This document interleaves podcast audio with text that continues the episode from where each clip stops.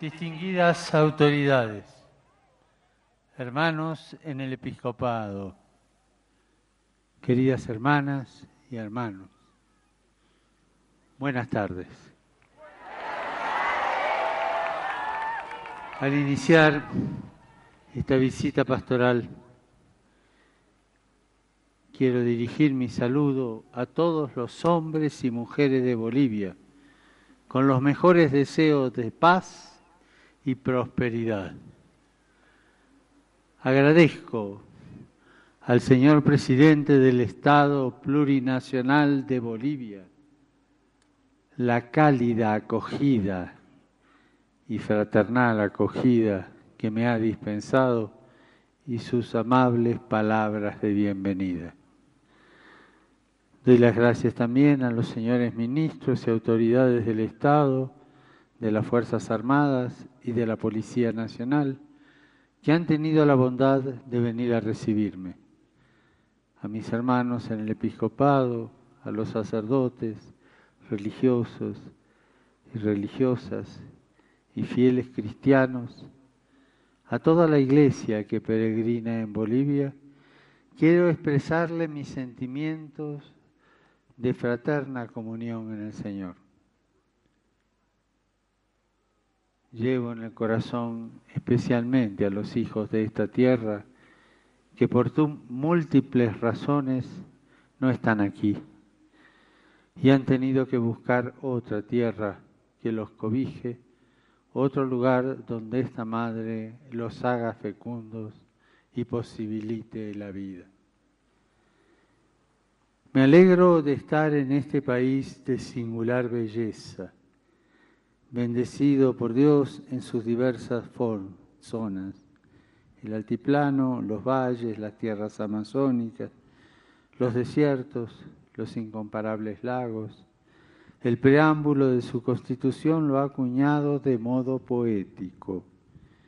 En tiempos inmemorables se erigieron montañas, se desplazaron ríos, se formaron lagos nuestra Amazonía, nuestro Chaco, nuestro altiplano y nuestros llanos y valles se cubrieron de verdores y flores.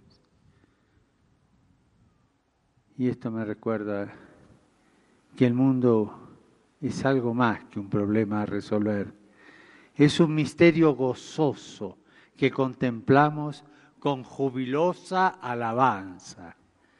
Pero sobre todo es una tierra bendecida en sus gentes, con su variada realidad cultural y étnica, que constituye una gran riqueza y un llamado permanente al respeto mutuo, al diálogo. Pueblos originarios milenarios y pueblos originarios contemporáneos. Cuánta alegría nos da saber que el castellano, traído a estas tierras, hoy convive con 36 idiomas originarios, amalgamándose como lo hacen en las flores nacionales de Cantuta y Patujú, el rojo y el amarillo, para dar belleza y unidad en lo diverso.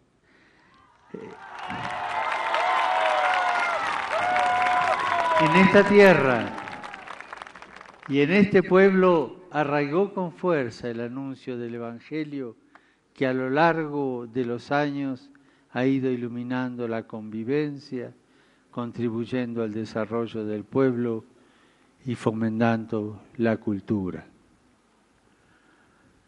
Como huésped y peregrino, vengo para confirmar la fe de los creyentes en Cristo resucitado, para que cuantos creemos en Él, mientras peregrinamos en esta vida, seamos testigos de su amor, fermento de un mundo mejor y colaboremos en la construcción de una sociedad más justa y solidaria.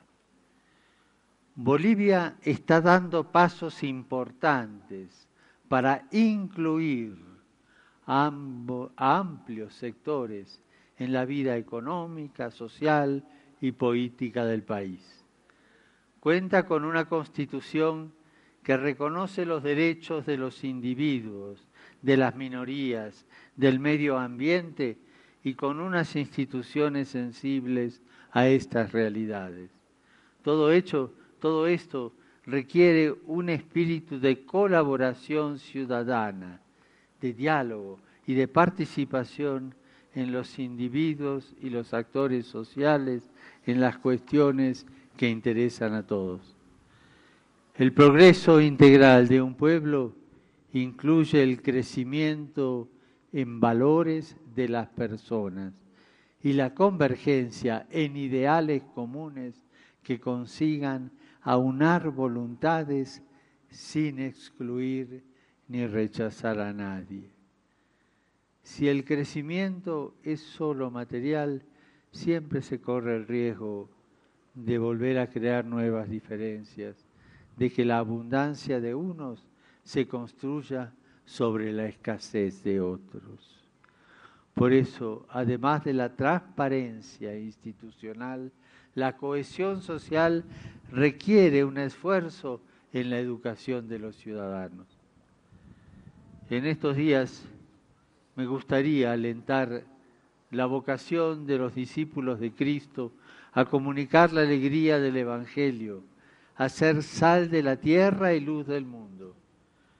La voz de los pastores, que tiene que ser profética, habla a la sociedad en nombre de la Iglesia, madre, porque la Iglesia es madre, y lo habla desde la opción preferencial y evangélica por los últimos, por los descartados, por los excluidos.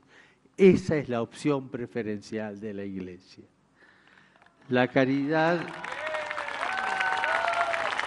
la caridad fraterna, expresión viva del mandamiento nuevo de Jesús, se expresa en programas, obras e instituciones que buscan la promoción integral de la persona, así como el cuidado y la protección de los más vulnerables.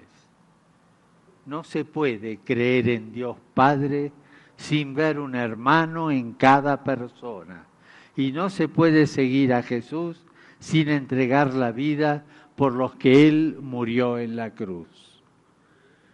En una época en la que tantas veces se tiende a olvidar o a tergiversar los valores fundamentales, la familia merece una especial atención por parte de los responsables del bien común, porque es la célula básica de la sociedad, que aporta lazos sólidos de unión sobre los que se basa la convivencia humana y con la generación y educación de sus hijos asegura el futuro y la renovación de la sociedad.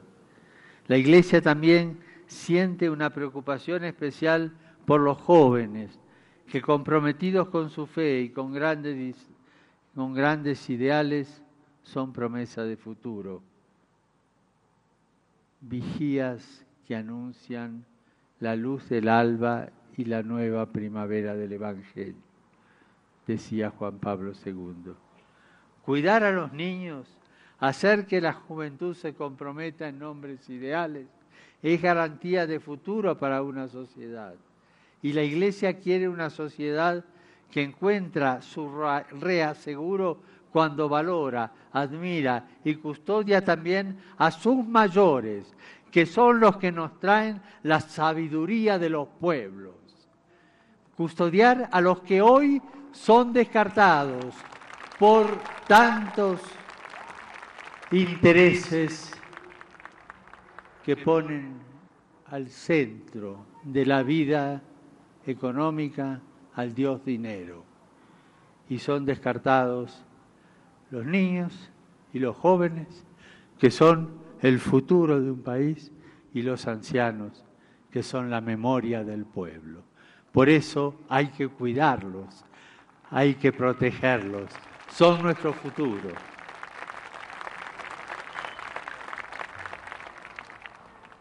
La Iglesia hace opción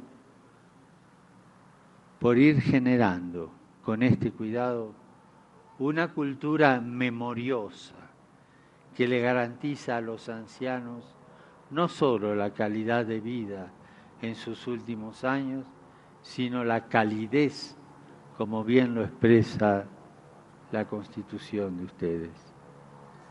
Señor presidente, queridas hermanas y hermanos, gracias por estar aquí. Estos días nos permitirán tener diversos momentos de encuentro, diálogo y celebración de la fe. Lo hago alegre y contento de estar en esta patria que se dice a sí misma pacifista, patria de paz, y que promueve la cultura de la paz y el derecho a la paz. Pongo esta visita bajo el amparo de la Santísima Virgen de Copacabana, Reina de Bolivia. Y a ella le pido que proteja a todos sus hijos. Muchas gracias y que el Señor los bendiga. Jayaya Bolivia.